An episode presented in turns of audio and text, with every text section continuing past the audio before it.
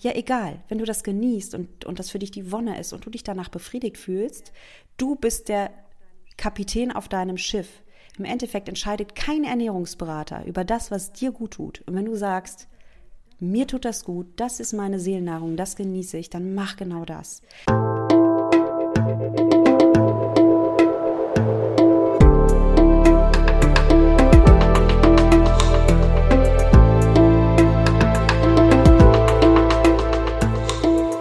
Willkommen bei dir, der Seven Mind Podcast mit Impulsen für ein gutes Leben. Für alle, die mehr Achtsamkeit und Gelassenheit in ihren Alltag bringen möchten.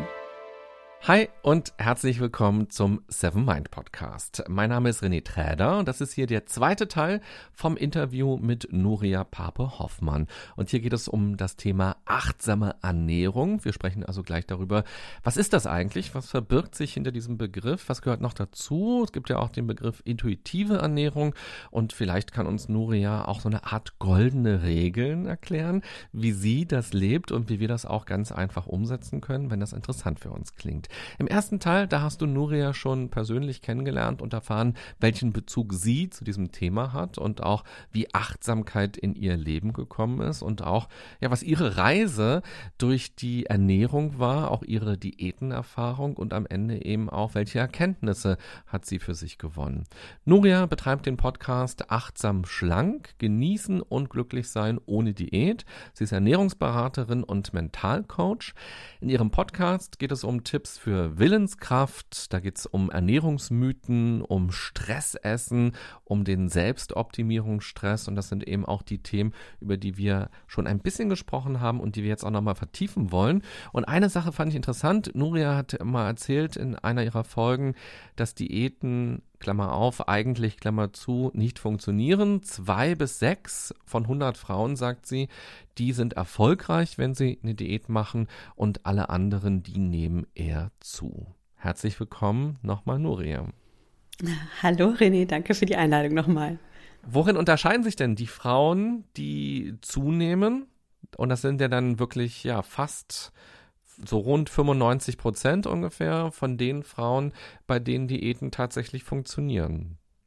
Ja, gute Frage. Erstmal die, die Statistik, die du, die du da zitierst, die kann man sich nochmal auf der Zunge zergehen lassen, weil das ist wirklich erschreckend. Es gibt Studien, die belegen, dass von 100 Personen, die Diät halten, 98 nach, ich glaube, es sind fünf Jahren, ich habe die Studie jetzt nicht vor mir liegen, aber nach fünf Jahren ähm, wiegen 98 dieser Personen mehr als zuvor. Und woran liegt das? Das liegt tatsächlich oft am, am oft zitierten Jojo-Effekt. Ne? Wir nehmen kurzfristig ab, geißeln uns dadurch ein Ernährungskonzept durch, was überhaupt nicht zu uns passt, äh, legen uns Regeln von außen auf. Irgendwann rebellieren wir gegen diese Regeln. Und was machen die, die zwei Personen, bei denen es funktioniert, anders? Ich kann da nur mutmaßen, weil dazu habe ich keine Studien vorliegen. Aber ich denke, diese Personen schaffen es, intrinsisch motiviert zu sein. Das heißt, von innen heraus motiviert zu sein. Sie finden also einen Weg, wie sie sich ernähren, der ihnen gut tut, nachdem sie von sich aus essen wollen. Ja, die Motivation ist das Entscheidende esse ich auf eine bestimmte Art und Weise, esse ich zum Beispiel ganz viel Obst und Gemüse, weil äh, das äh, hat bei Weight Watchers null Punkte und dann esse ich das halt.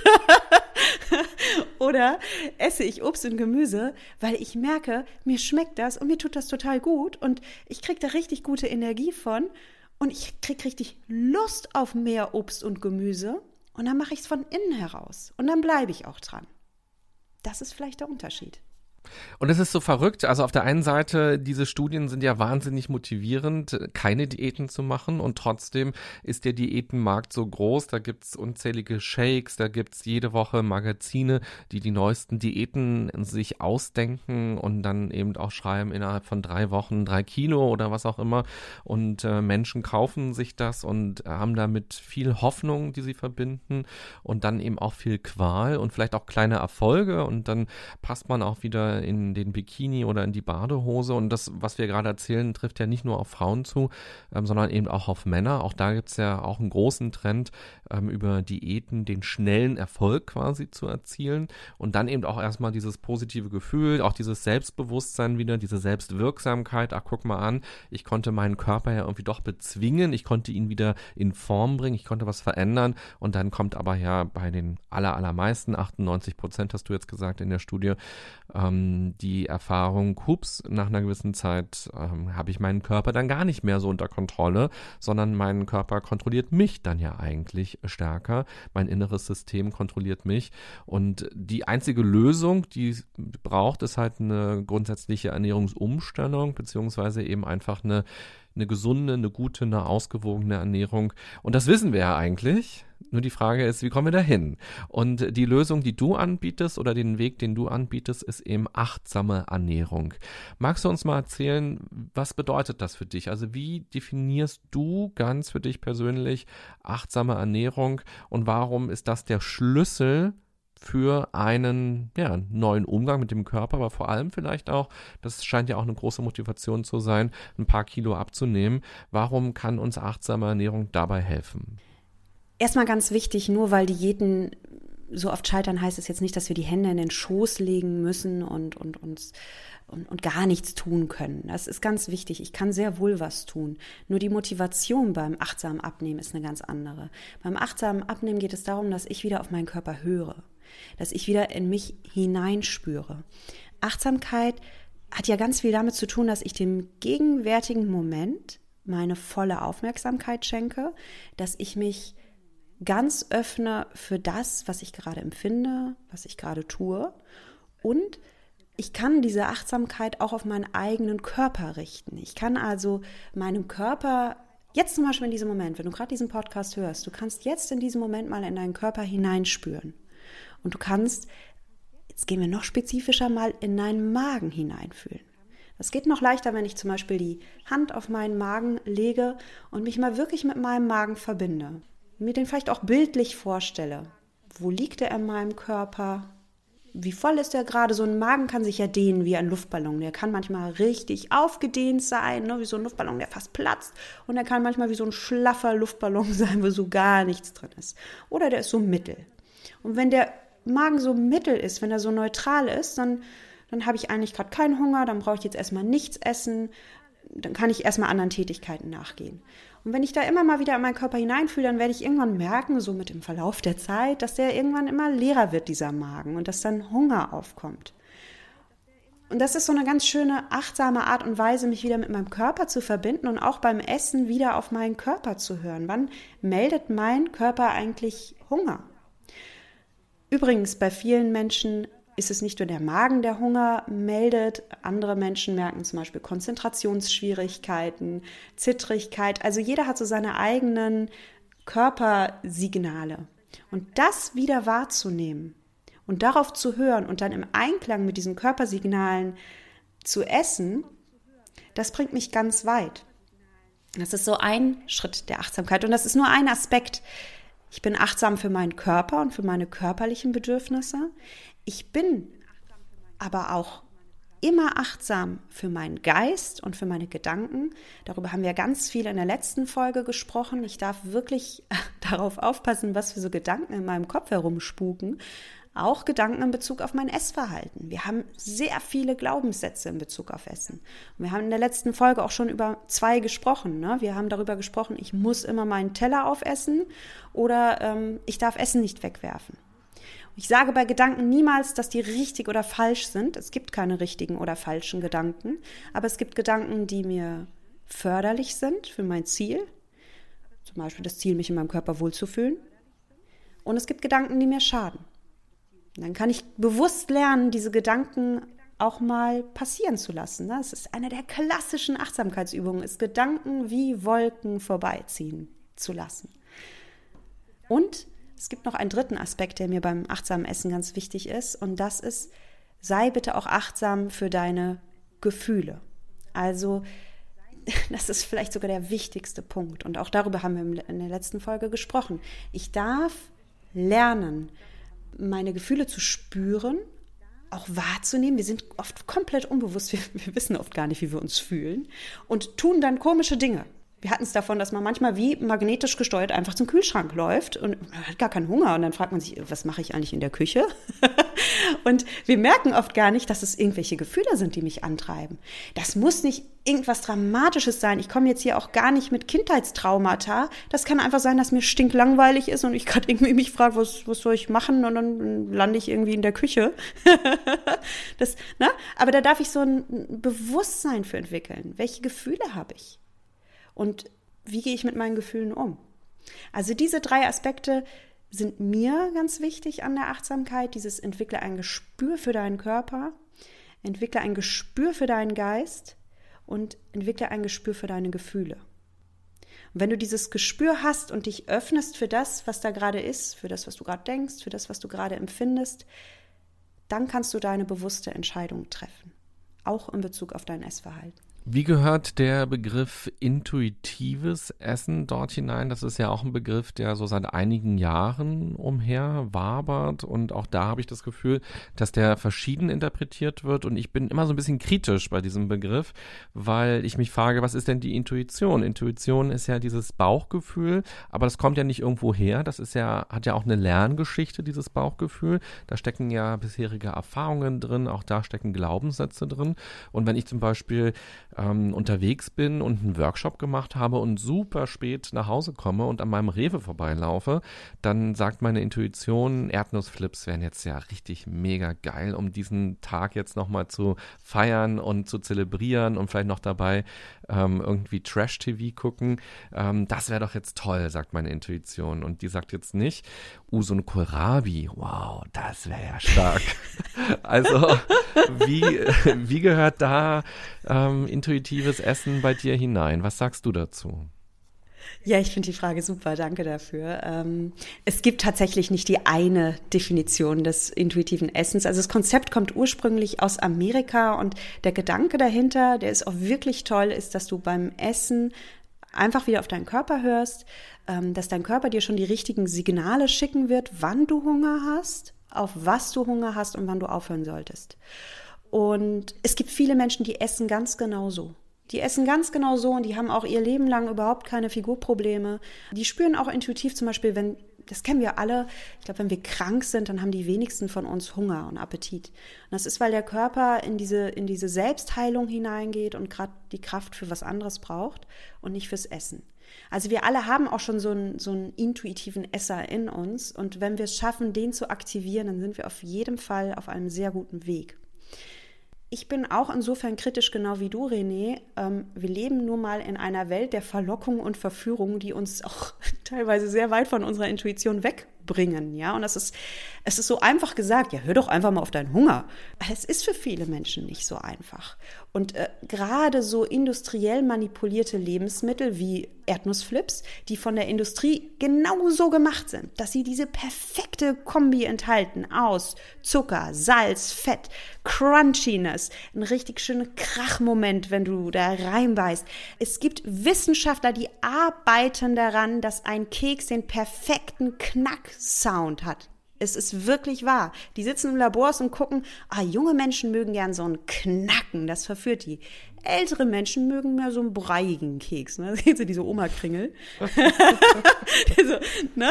Und es gibt wirklich Top-Marketing-Leute, Top-Wissenschaftler, die daran arbeiten, dass wir bitte ihre Produkte kaufen sollen und die uns mit allen Verführungskünsten dazu überreden, etwas zu kaufen. Und wenn ich da nur auf mein Bauchgefühl höre, insbesondere in einem Moment, wo ich eh schon müde bin, dann lande ich dann doch oft in der in der Abteilung mit den Erdnussflips.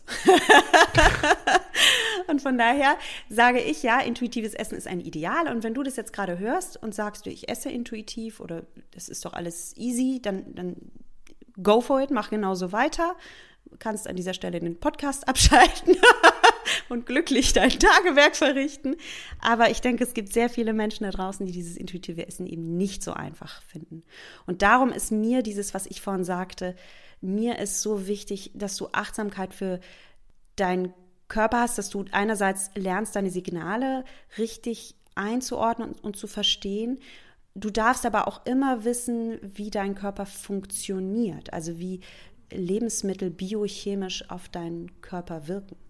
Und dass es zum Beispiel ganz normal ist, wenn du in die Flipstüte greifst, dass du dann nicht nach zwei Flips denkst, oh ja, dann bin ich satt und jetzt geht es mir gut und jetzt mache ich die Tüte weg und dann lege ich die in den Schrank und dann werden die da weich, die Flips, weil ich die vergesse, sondern dass es sein kann, dass dein Gehirn sagt, oh, das war lecker, oh, gib mir mehr, oh, ich will mehr.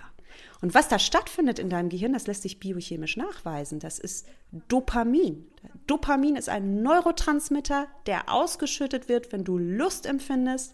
Und der wird auch bei Essen ausgeschüttet. Und wenn etwas dein Lustzentrum überstimuliert, weil es hyperschmackhaft gepimpt wurde von der Lebensmittelindustrie, dann schüttest du sehr viel Dopamin aus. Manche Menschen entwickeln dann eine Gier auf mehr. Das ist nichts Abnormales, das ist komplett normal. Und das dürfen wir einfach verstehen. Und da darf auch jeder achtsam für sich sein, weil ich weiß, es ist ein Spektrum. Manche Menschen reagieren da gar nicht so stark drauf. Die reagieren aber auf andere Sachen. Die äh, hocken dann vielleicht den ganzen Abend vor Netflix, ja, weil da ihr, ihr Dopaminzentrum stimuliert wird. Andere Menschen trinken viel Alkohol. Ne? Ich habe zum Beispiel noch nie so einen Drang für Alkohol gehabt. Irgendwie lässt mich da mein Belohnungszentrum in Ruhe. Also ich kann sehr gut ein Glas Sekt trinken und schmeckt mir auch und dann lasse ich es bleiben.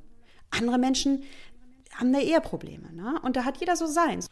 Wie kann man diesem intuitiven Essen ein bisschen näher kommen? Also gerade wenn wir in stressigen Phasen sind, ist es ja sowieso schon sehr, sehr schwer, Kontakt zu uns aufzunehmen. Also zu dieser Frage, was brauche ich denn jetzt eigentlich wirklich? Wie geht's mir denn eigentlich wirklich? Sondern da ja, sind wir eigentlich nur in dieser Notsituation ja eigentlich. Und dann kaufen wir auch richtig viel Müll häufig ein. Oder auch wenn wir hungrig einkaufen, das kennen wir ja auch alle, kaufen wir auch oft viel Kram ein, der uns gar nicht so gut tut, sondern wo dann eben diese schnellen Kohlenhydrate drin sind, ähm, die unser Körper vielleicht äh, brauchen könnte, wenn wir jetzt in der Wüste, in der Steinzeit leben würden.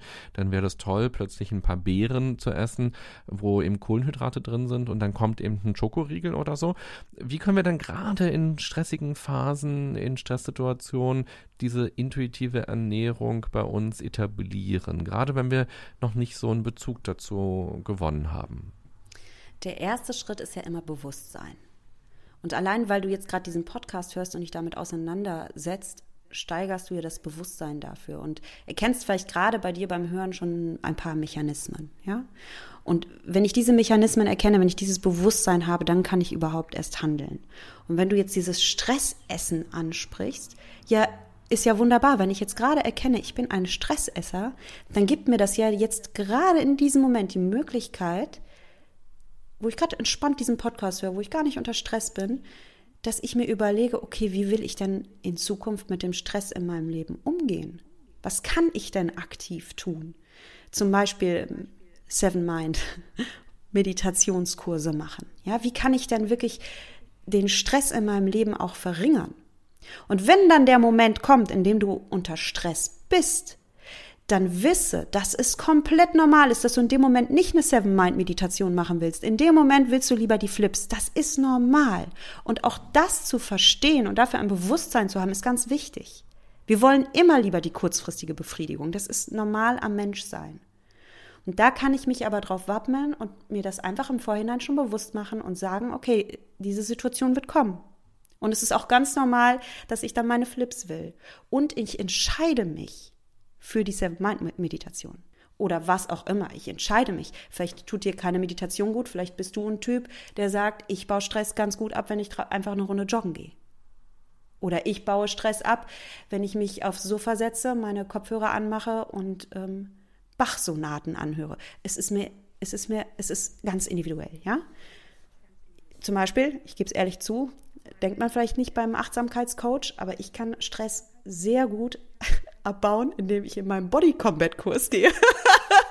Und in deinem was Kurs? Body Combat Kurse, das ist äh, so, so choreografierter Kampfsport, ne? Da boxst du so ein bisschen rum zur Musik und da komme ich auch in so eine Art meditativen Zustand, Meditation der Bewegung, da bin ich voll im Flow.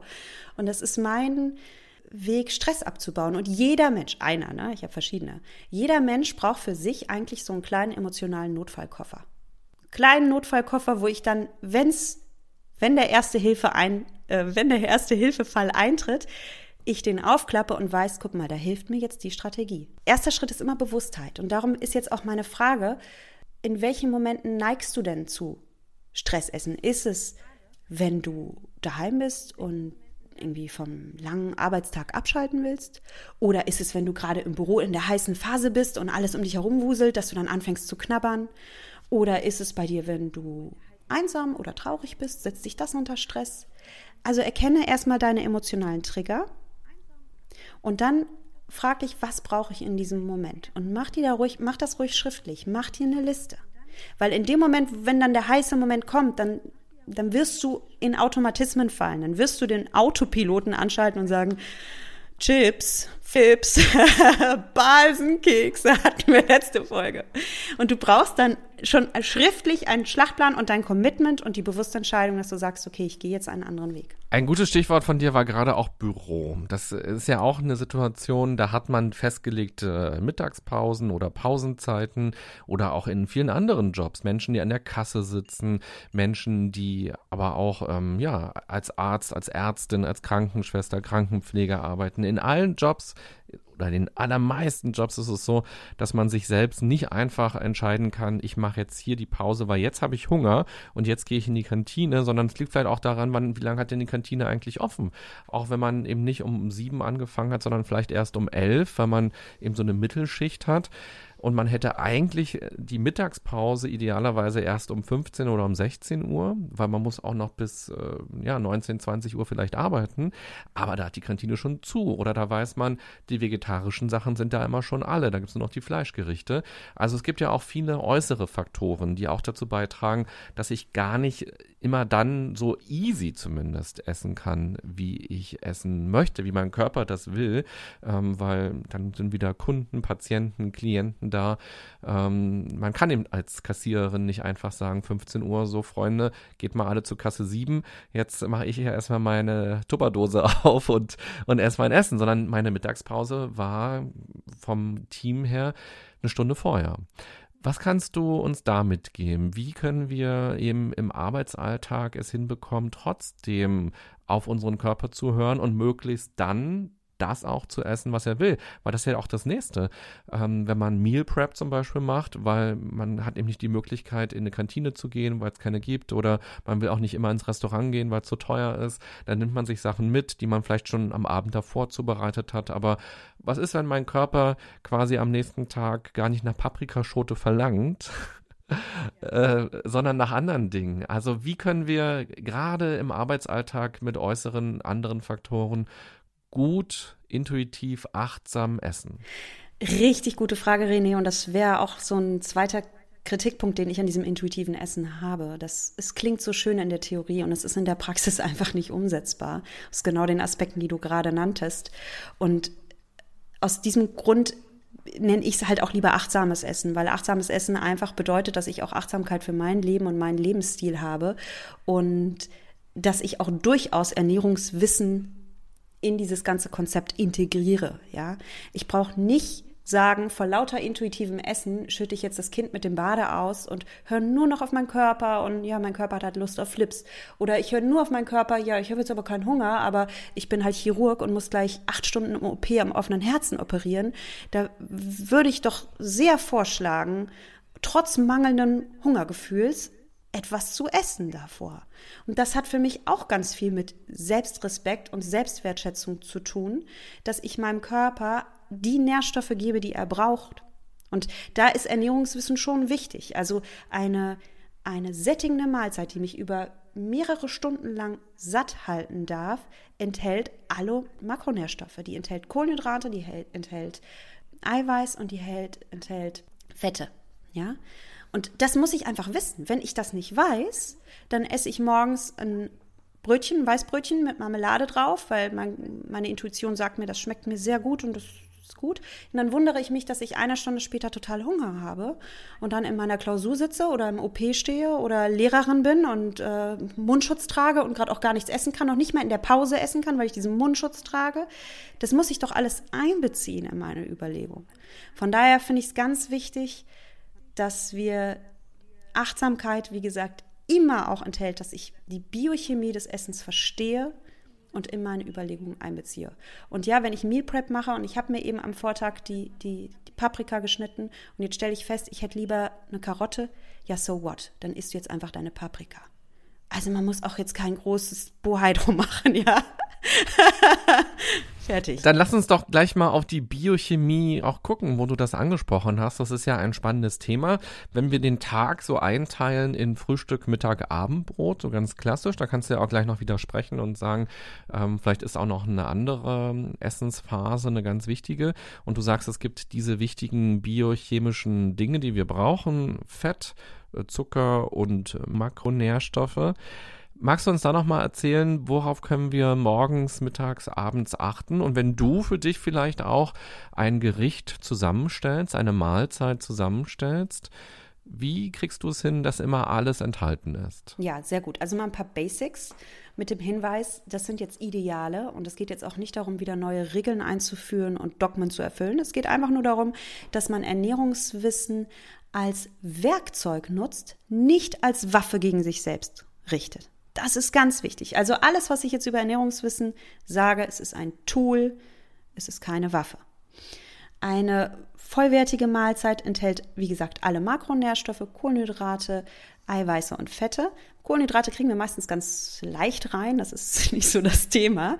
Ähm, da eben darauf achten, dass es eher vollwertige Kohlenhydrate sind, die lange satt machen. Also ein Vollkornbrot enthält viel mehr Ballaststoffe und viel mehr Nährstoffe und macht dich länger satt als ein Weißmehlbrot. Weil dein Körper kann Weißmehl sehr leicht aufspalten, er kommt sehr schnell an die Glucose dran.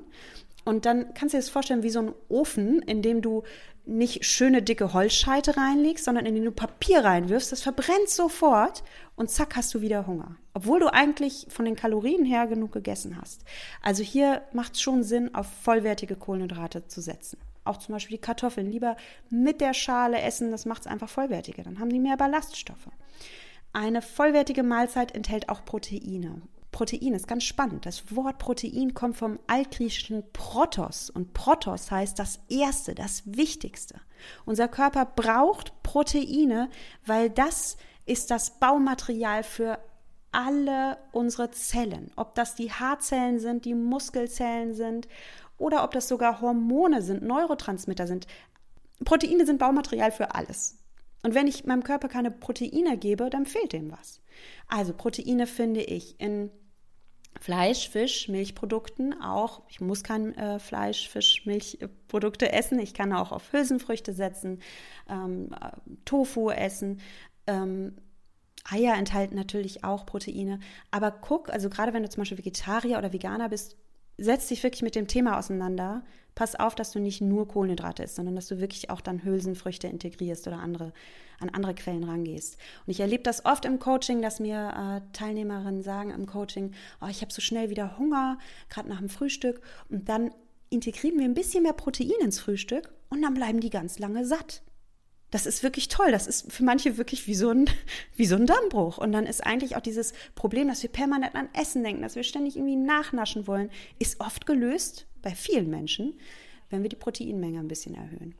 Und Fett ist auch so ein Thema. Also viele Menschen, die ähm, lange Diät gehalten haben, meiden Fett, weil Fett hat zugegeben viele Kalorien. Darum wenn du abnehmen willst, solltest du jetzt auch nicht wirklich alles äh, frittieren oder darfst du schon auch ein Bewusstsein für haben. Ne? Fett hat Kalorien. Aber so ein bisschen gutes Fett braucht der Körper. Ne? So ein paar Nüsse oder ein hochwertiges Olivenöl. Der Körper braucht Fett, um fettlösliche Vitamine aufzuspalten. Der kann die Vitamine sonst gar nicht aufnehmen, die in dem schönen Gemüse sind, was ich mir gemacht habe, wenn da nicht ein bisschen Fett dabei ist. Ne? Auch geschmeidige Haare, geschmeidige Fingernägel. Das wird alles ganz porös, wenn ich kein Fett esse. Sogar unsere Nervenzellen im Gehirn werden so ein bisschen brüchig. Na, ich rede jetzt bildlich. Aber die brauchen auch Fett. Die müssen quasi gut geschmiert sein. und dann funktionieren die Nervenzellen auch. Also das ist alles so das, was ich äh, wissen darf. Und von daher würde ich sagen, ein gutes Frühstück, jetzt nicht einfach nur äh, Smacks mit Milch essen, sondern wirklich gucken, ähm, ich kann mir einen Haferbrei machen, einen vollwertigen mit Nüssen drauf, mit ein bisschen Obst dazu, ja, wer Eier isst, Eier machen sehr lange satt, ist, ist so. und genau, und dann die Mittagsmahlzeit, einfach darauf achten, ein bisschen Obst und Gemüse auch zu essen, vor allem Gemüse. Macht lange satt.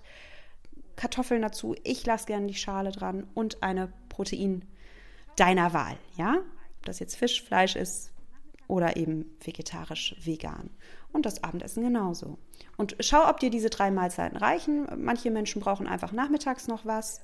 Andere Menschen brauchen dafür kein Frühstück. Da sind wir wieder so ein bisschen beim Intuitiven. Also guck, wann wirklich dein erstes Mal Hungergefühl kommt. Bei manchen Menschen kommt der erste Hunger erst um 12 Uhr. Dann ist doch okay, dann ist halt erst um 12 Uhr. Und wenn du sagst, ich, ich muss das aber mit meinem Arbeitsalltag vereinbaren, ja natürlich, dann guck, also wenn du zum Beispiel eine Sechs-Stunden-Schicht vor dir hast, dann gucke unbedingt, dass du davor etwas isst, was diese drei Komponenten enthält, dann bleibst du auch satt.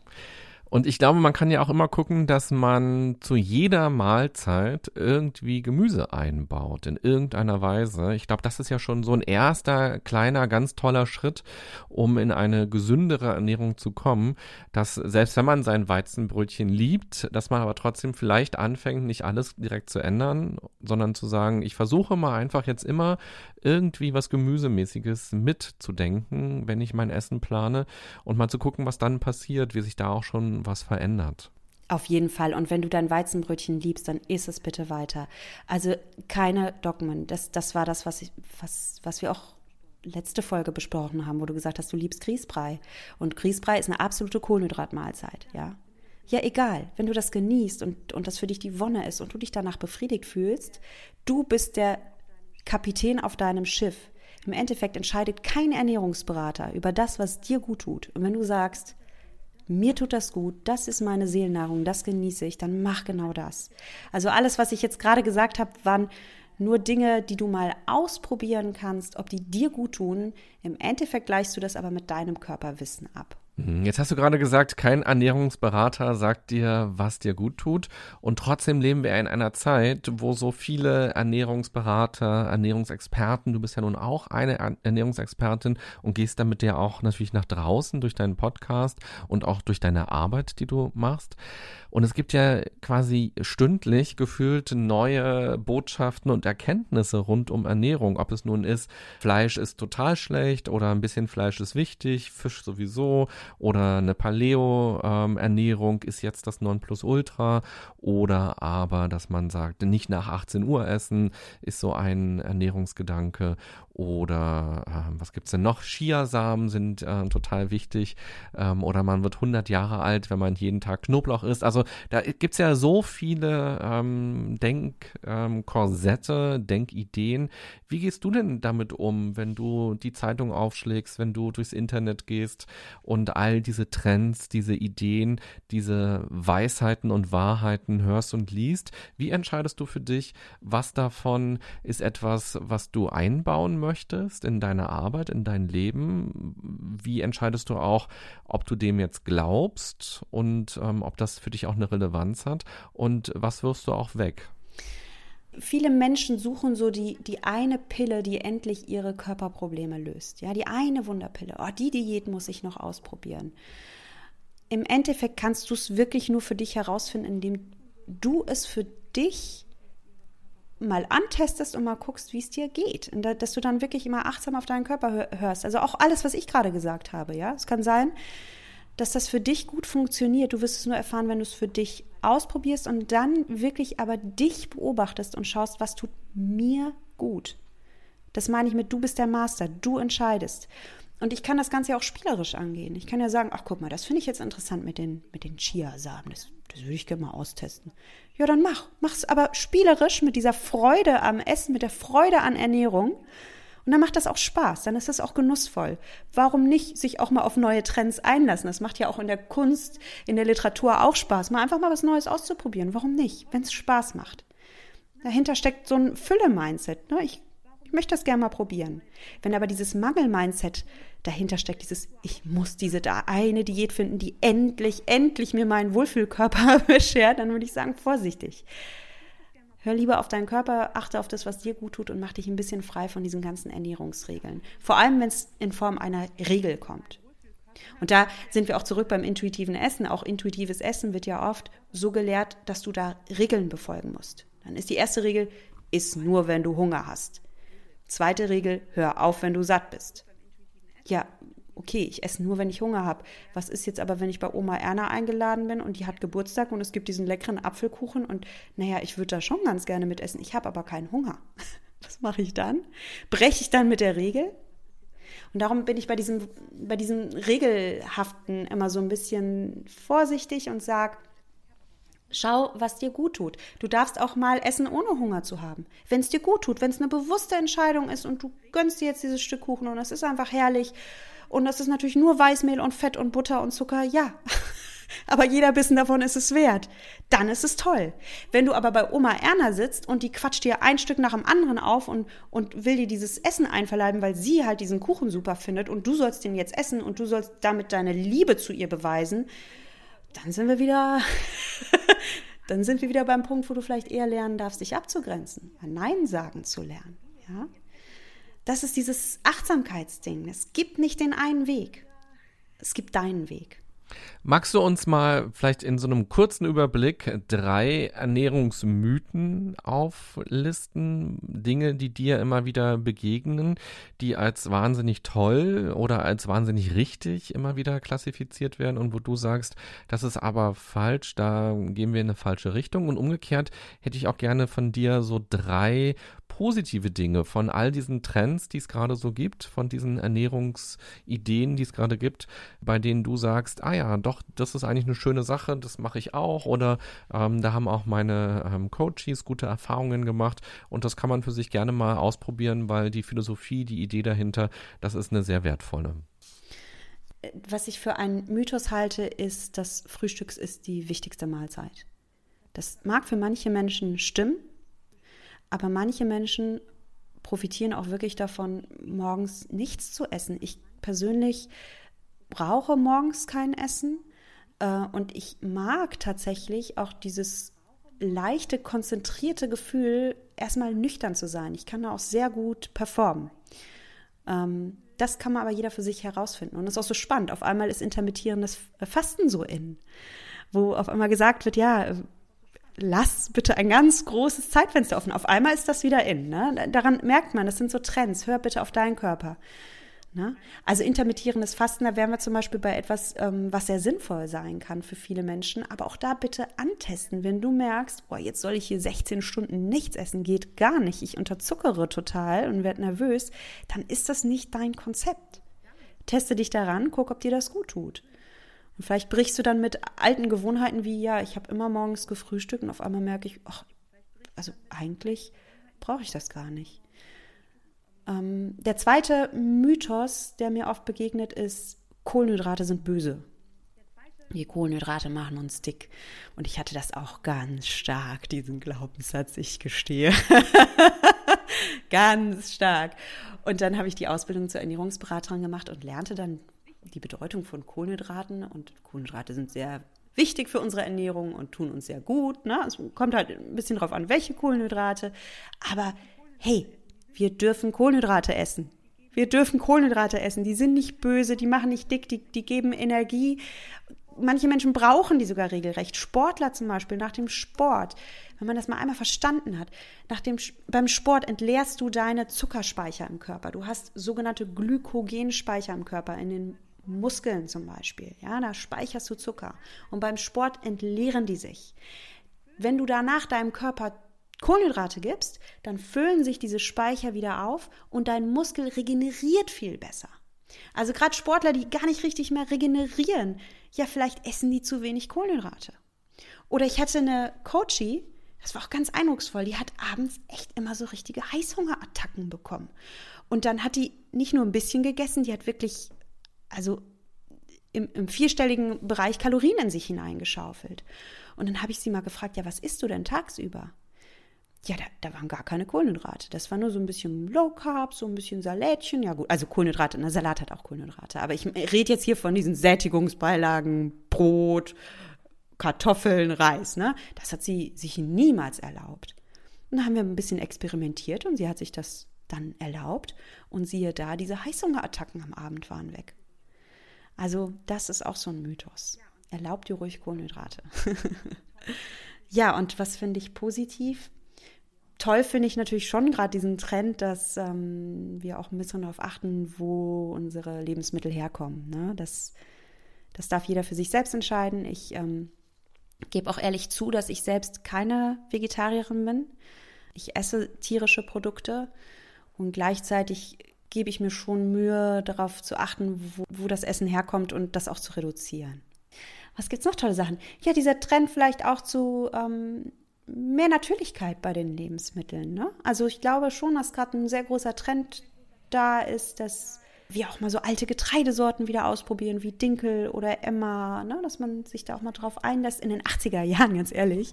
Also, und wir haben es überlebt, aber in den 80er Jahren, gab es bei uns oft daheim einfach mal Ravioli aus der Dose und wir haben eigentlich auch nur Weißmehl gegessen. Ne? Wir haben das alles überlebt, das ist alles gut. Ne? Man sieht, äh, der Mensch kann mit vielfältigen Ernährungsweisen aufblühen und sich wohlfühlen. Und heute ist vielleicht der Trend, dass man immer mehr versucht, ja, auch mal natürlichere Lebensmittel und eben nicht die Dosen Ravioli zu essen. Wenn du so deinen Speiseplan dir anguckst im Laufe einer Woche, wie sieht der aus? Kannst du uns da mal mitnehmen, so von Montag bis Sonntag? Du ja, lebst in einer Beziehung mit Kindern auch, ähm, du arbeitest. Ähm, da gibt es also sowieso schon viele Dinge zu tun, viele Dinge, um die du dich kümmern musst. Wie sieht so dein Speiseplan aus? Wie gehst du an die Planung ran? Wann entscheidest du auch, was du kochen wirst, was du einkaufen wirst? Und ähm, ändert sich dein Wochenendessen im Vergleich zu dem, was du mittwochs zum Beispiel isst? Wie sieht so deine Speisekammer aus? ja, also ich esse tatsächlich kein Frühstück. Manchmal frühstücke ich doch. Das ist jetzt wieder dieses, dieses achtsame, intuitive. Manchmal stehe ich morgens auf und habe echt Hunger. Und wenn ich Hunger habe, dann erlaube ich mir auch zu frühstücken. Ne? Und dann esse ich, ich esse ganz gern, jetzt kommt diese ähm, kalte Jahreszeit, da esse ich ganz gern äh, warmen Haferbrei. Ich mache mir da Obst dazu. Ähm, ähm, manchmal mache ich mir tatsächlich auch ein bisschen veganes Proteinpulver rein, weil mir tatsächlich mein Protein wichtig ist und ich dadurch länger satt bleibe. Na, wir, wenn jemand das hört, für sich selbst ausprobieren. Für sich selbst ausprobieren, gucken, brauche ich das, brauche ich das nicht. Mir tut's gut. Mittags habe ich oft wirklich nicht so viel Zeit. Ich esse ganz gerne ein Vollkornbrot mit, mit, mit Avocado und belegen, ein bisschen Gemüse, Obst dazu. Ich trinke sehr viel Kaffee, gebe ich zu. ähm, ja, oder ich, in letzter Zeit habe ich, ich habe auch immer so Phasen, hat doch jeder beim Essen. Ne? Also ich habe gerade so eine Phase, in der ich echt gerne Pellkartoffeln mit äh, Quark esse und dazu ein paar Sprossen drauf mache. Frische Kräuter, das ist auch immer ein guter Tipp, um noch so eine extra Spur gute äh, Vitamine und Mikronährstoffe reinzukriegen. Abends eigentlich ähnlich wie mittags, ne? Und dann, ich esse auch jetzt gerne im Winter gerne Suppe oder ich mache mir Ofengemüse, ähm, solche Dinge. Und am Wochenende essen wir tatsächlich ein bisschen anders. Ich habe da aber auch für mich gelernt, meinen Weg zu gehen, weil meine Familie, die frühstücken halt wirklich sehr gerne. Und ich fühle mich tatsächlich nach so einem fetten Frühstück. Es war schon immer so, wenn Freunde sich zum Frühstück verabredet haben. ein Teil von mir, das war meine Intuition, ein Teil von mir hat sich nicht so richtig gefreut. Also ich fühle mich nach so einem fetten Frühstück im Café belastet. Ich fühle mich, ich werde dann ganz müde. Für mich ist dann oft so der ganze Tag gelaufen. Ich will eigentlich nur noch auf die Couch und schlafen. Und mittlerweile stehe ich da dazu und ziehe das voll durch. Also ich setze mich dann bei meinen Freunden dazu und esse halt wirklich dann nur eine Kleinigkeit oder bei meiner Familie, da setze ich mich dazu und trinke meinen Kaffee und esse erstmal nichts, weil es mir nicht gut tut. Achtsame Ernährung hat auch ganz viel damit zu tun, dass du zu deinen Bedürfnissen stehst. Du kannst das sehr wohl mit einem Familienleben integrieren. Steh einfach dazu, was dir gut tut und mach das und mach das selbstverständlich und dann ist es auch für alle angenehm. Ich glaube, Veganer haben damit überhaupt kein Problem. Die stehen zu ihren Werten und die leben das und die rechtfertigen sich dann auch nicht dafür. Und genauso darfst du das auch machen. Du brauchst dich nicht rechtfertigen für das, was dir gut tut. Mhm, das ist ein schöner Hinweis. Also nur weil man zusammen wohnt oder in einer Beziehung ist, oder eine Familie ist, heißt es nicht, dass man alles gleich machen muss. Und bei vielen anderen Themen weiß man das ja auch. Man geht nicht zur gleichen Zeit wie die Kinder schlafen oder man guckt nicht die gleichen Serien unter Umständen. Oder auch der Partner, der darf ja auch früher oder später ins Bett gehen. Man muss ja nicht immer zur gleichen Zeit müde sein. Ja. Ähm, und so ist es auch, glaube ich, bei der Ernährung, dass man auch da für sich nochmal sagen darf, okay, ist völlig in Ordnung. Du darfst morgens essen und das ist auch nicht schlimm. Und ich möchte morgens eben nichts essen und das ist genauso wenig schlimm. Und dann gucken wir, wie jeder glücklich wird. Und da, da auch wieder nicht das Kind mit dem Bade ausschütten. Um was geht es denn wirklich beim gemeinsamen Essen? Geht es beim gemeinsamen Essen darum, dass wir jetzt alle die gleiche Anzahl an Kalorien oder Mikronährstoffen oder das gleiche Essen aufnehmen? Nein, es geht darum, dass wir beisammen sitzen dass wir ein Ritual teilen. Und da kann ich ja sehr wohl dran teilnehmen. Ich, ich setze mich dazu. Ich, ich unterhalte mich mit meiner Familie. Ich bin gern mit meinen Kindern zusammen. Oder die Oma Erna, bei der wir beim Kaffee eingeladen äh, sind, ich, ich, kenne so eine Oma, die, die hat immer Kuchen gekauft und die wollte dann immer, dass ich ihren Bienenstich esse. Und ich, ich habe gesagt, ich möchte, ich, ich mag Bienenstich noch nicht mal. Und die war richtig beleidigt. Und ich stehe dann dazu mittlerweile, ich esse den Bienenstich nicht. Und was ich aber immer dazu sage, ist, ich wertschätze das so sehr. Vielen Dank. Ich freue mich total über diese Geste und ich, und ich liebe die Gemeinschaft und ich strahle das mit meiner ganzen Körperstrahlung, Mimik aus und überschütte Oma Erna, nennen wir sie jetzt. Ich überschütte sie mit Liebe. Weil was Oma Erna will in dem Moment, in dem sie uns den Kuchen schenkt, ist, sie will Wertschätzung. Sie will ihre Liebe ausdrücken und sie will zurückgeliebt werden. Und das sind beides Dinge, die kann ich ihr geben. Ich kann ihre Liebe annehmen und ich kann ihr ganz viel Liebe geben. Richtig viel Liebe. Und ich kann ihr sogar noch mehr Liebe geben, wenn ich bei mir bin und mich wohlfühle. Und dann kann ich mich die Person sein, die der Oma auch gut tut. Ja. ja, wichtiges Thema. Wir sind ja auch kurz vor Weihnachten. Jetzt langsam im November kann man ja schon mal an Weihnachten denken und die Vorweihnachtszeit steht an. Und da ist ja auch so, dass wir gerade rund um Weihnachten ja häufig essen, nicht weil wir Hunger haben oder weil unser Körper das jetzt braucht, sondern da stecken ähm, gesellige Runden drin, da ist der Weihnachtsmarkt drin. Der in vielen Städten wird es dieses Jahr keinen Weihnachtsmarkt so richtig geben, aber vielleicht gibt es Alternativen und spätestens nächstes Jahr gibt es ja auch wieder Weihnachtsmärkte. Man ist eingeladen bei Freunden, es gibt ähm, Firmenfeiern, es gibt ähm, Familienfeiern und man isst sehr, sehr viel im Dezember. Was ist da deine Idee, einerseits für sich selbst auch auf sich zu achten, einerseits auch diese schönen Traditionen vielleicht auch mitzunehmen und sich auch über Spekulatius zu freuen, weil auch die erinnern uns ja auch wieder an Kindheit und die geben auch dem Jahr eine gewisse Struktur auch. Das ist ja auch ganz schön und die schmecken ja auch super. Und aber sich trotzdem da eben nicht zu verlieren und dieses Gefühl zu haben, oh Gott, jetzt äh, sündige ich jetzt. Das ist ja auch so ein ganz schlimmer Begriff an der Stelle. Und im Januar, da muss ich erstmal wieder hart sein und ähm, alles wieder wegmachen. Also wie kommen wir schön durch diese Weihnachtszeit mit der Familie oder auch mit uns alleine ähm, und kriegen trotzdem irgendwie einen intuitiven, achtsamen Umgang hin. Mein Vorschlag wäre, dass wir uns mal überlegen, welche Dinge sind denn wirklich ein Genuss für mich und welche nicht. Ja, bei mir ist es zum Beispiel so, ich mag echt Plätzchen sehr gerne, aber Glühwein ist, also brauche ich jetzt nicht unbedingt zum Glücklichsein. Und das kann ich mir im Vorhinein überlegen. Und beim Glühwein sage ich dann auch mal bewusst Nein. Ja, weil es, es stimmt schon, der Dezember ist eine hochkalorische Zeit. Und da kann ich mir ja schon bewusst machen, okay, welche Leckereien will ich mir wirklich gönnen und bei welchen sage ich auch nein und bin dann auch total zufrieden, ohne Verzichtgefühl, sondern ich bin dann sogar in dem Moment fühle ich mich richtig gut, weil ich bei mir geblieben bin und weil ich mir gerade gut tue in dem Moment. Das ist ganz wichtig, dass wir dieses Verzichtgefühl loswerden. Wenn wir uns immer wie so ein Opfer fühlen und alle dürfen das essen, nur ich nicht, also dann manövrieren wir uns aber ganz sicher in ein aufs Abstellgleis, ja, dann fühlen wir uns blöd. Also das ist das ist doof. Also von daher geh in diese Fülle rein. Und du kannst auf jeden Fall Glühwein, Plätzchen und all das genießen. Du kannst da sogar eine Achtsamkeitsübung draus machen. Indem du jetzt sagst, diese Adventszeit werde ich meine Lieblingssüßigkeit so richtig achtsam genießen.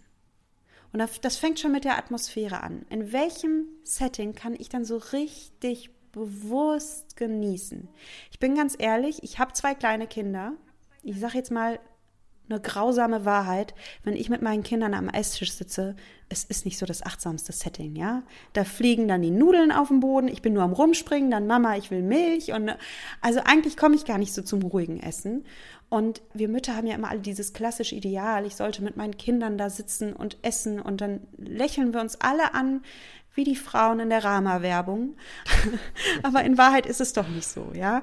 Und darum, ich, ich, gebe es offen zu, ich esse ganz gern zum Mittag, bevor meine Kinder gegessen haben. Und dann habe ich alle Ruhe der Welt und kann mich auf die einlassen und kann Spinat aus den Fugen kratzen und lächle wirklich so glücklich wie in der Rama-Werbung. So, und das ist, das ist mal das eine. In welchem Setting kann ich dann echt entspannt essen? Und für viele Menschen ist es total entspannt, mit der Familie am Adventstisch zu sitzen. Viele Menschen sind in Wahrheit auch innerlich angespannt. Wenn ich ganz, ganz ehrlich bin.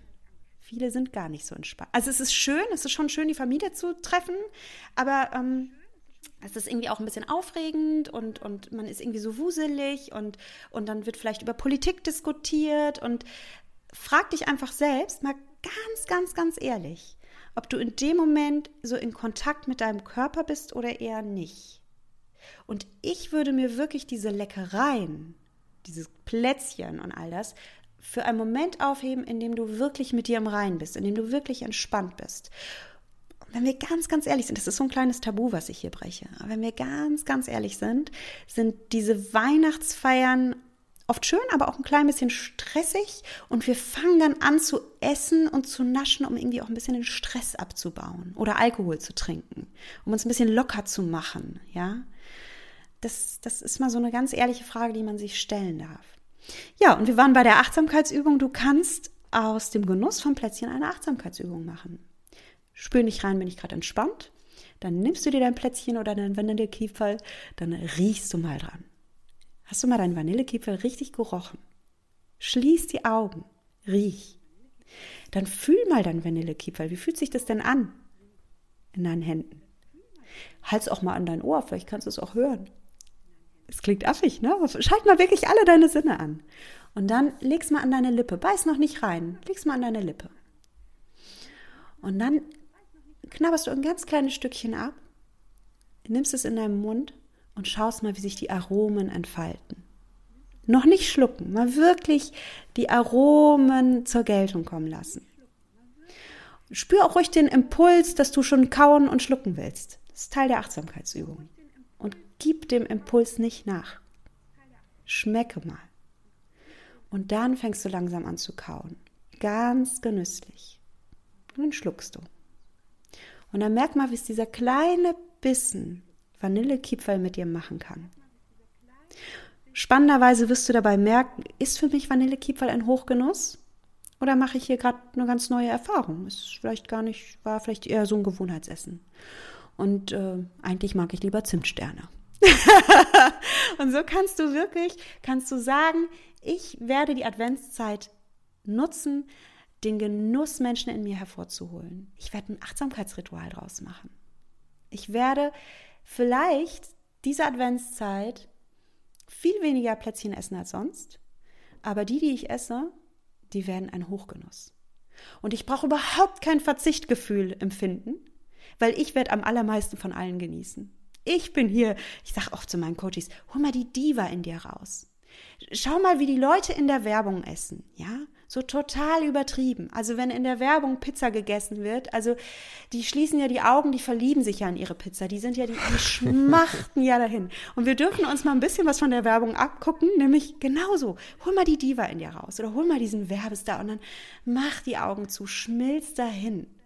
Das diesen Genuss darfst du dir jetzt gerade in der Adventszeit ruhig gönnen.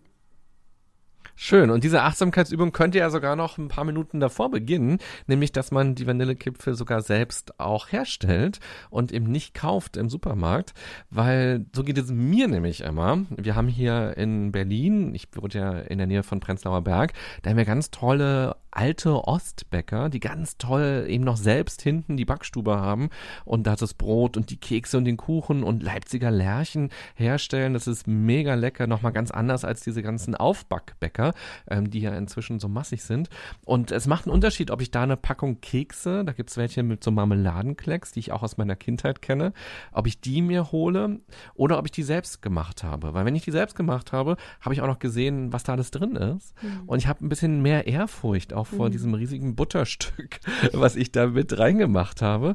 Und wenn ich dann meine selbstgebackenen Kekse esse, denke ich mir, hm, ich kann jetzt nicht die ganze Schachtel aufessen, weil ich würde ja nie im Leben ein ganzes Stück Butter irgendwie am Tag essen. Da habe ich nochmal einen stärkeren Bezug auch zu dem, was esse ich denn eigentlich? Und wenn man sich das nur kauft, das geht ja so schnell, Tüte aufreißen und dann ähm, rein in den Mund, dann geht ja auch nochmal so eine Information verloren, auch nochmal so ein Bezug zum Essen verloren. Und so könnte man jetzt ganz wunderbar natürlich auch diese Kipfel selbst machen und die dann doppelt genießen.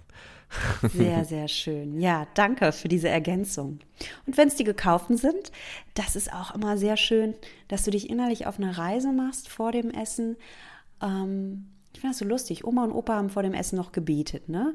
Äh, ich gebe ehrlich zu, ich bete nicht mehr, aber dieses Innehalten und sich mit dem Essen verbinden und auch Dankbarkeit empfinden, das können wir auch heute noch machen und einfach mal überlegen, ja, wo kommt dieses Essen denn her? Kommt es aus dieser ganz besonderen Bäckerei am Prenzlauer Berg, wo die noch wirklich dieses Handwerk kultivieren, wo die das wirklich noch handgerührt haben? Und das steigert dann also wenn es dann die gekauften sind, auch die Wertschätzung. Ne? Das, ist, mhm. das ist ein sehr, sehr schönes Ritual.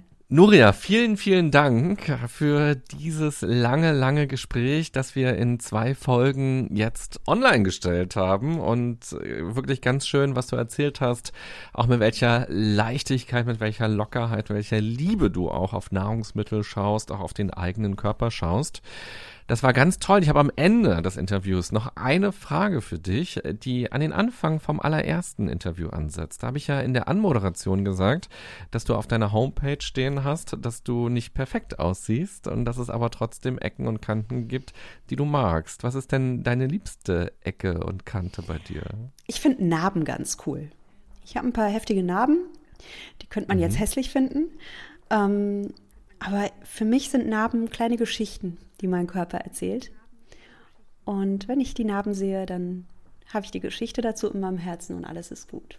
Und auch bei anderen Menschen, wenn ich eine Narbe sehe, vielleicht sogar eine OP-Narbe, dann steigert der Anblick dieser Narbe wirklich meine Liebe für den Menschen, weil ich so dankbar bin, dass Ärzte diesen geliebten Menschen gerettet haben und ähm, dass dieser Mensch jetzt noch da ist. Und das sind für mich die Geschichten, die Narben erzählen. Schön. Wo kann man dich erreichen? Wie kann man Kontakt zu dir aufnehmen? Dein Podcast heißt Achtsam Schlank. Den gibt es überall, wo es Podcasts gibt. Da kann man ganz viele Sachen von dir hören. Inzwischen gibt es schon über 100 Folgen. Jetzt im November von dir. Also du hast schon ganz lang viel produziert, schon ganz lange produziert.